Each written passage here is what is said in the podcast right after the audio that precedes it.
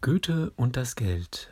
Unser Thema in der 225. Folge des Geldbewusst Podcast. Mein Name ist Norman Dabkowski und ich freue mich, dass du wieder eingeschaltet hast. Johann Wolfgang Goethe hat einmal folgende Worte gesagt. Wer die Menschen behandelt, wie sie sind, macht sie schlechter. Wer die Menschen behandelt, wie sie sein könnten, macht sie besser.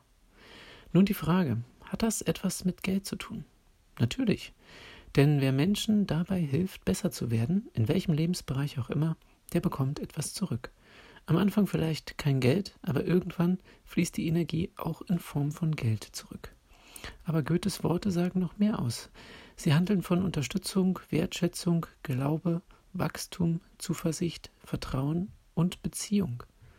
Was für ein Potenzial liegt darin, wenn wir Menschen, unsere Partner, Kinder, Kollegen, Kunden, Geschäftspartner, Lieferanten, Dienstleister und so weiter so behandeln, wie sie sein könnten. Hast du darüber schon mal nachgedacht? Was könntest demgemäß du nun konkret tun?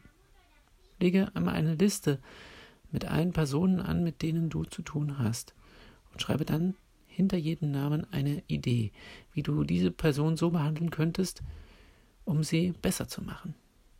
Was könntest du dieser Person vorleben? Welche Geschichte könntest du der Person erzählen? Wie könntest du sie begrüßen und verabschieden? Was für ein Geschenk oder Kompliment könntest du dieser Person machen? Das sind ein paar Ansätze, um deine Gedanken in Schwung zu bringen und um die Menschen in deinem Umfeld so zu behandeln, wie sie sein könnten und sie damit besser zu machen. Mache das für ein Jahr und ich prognostiziere dir, es wird sich monetär auszahlen.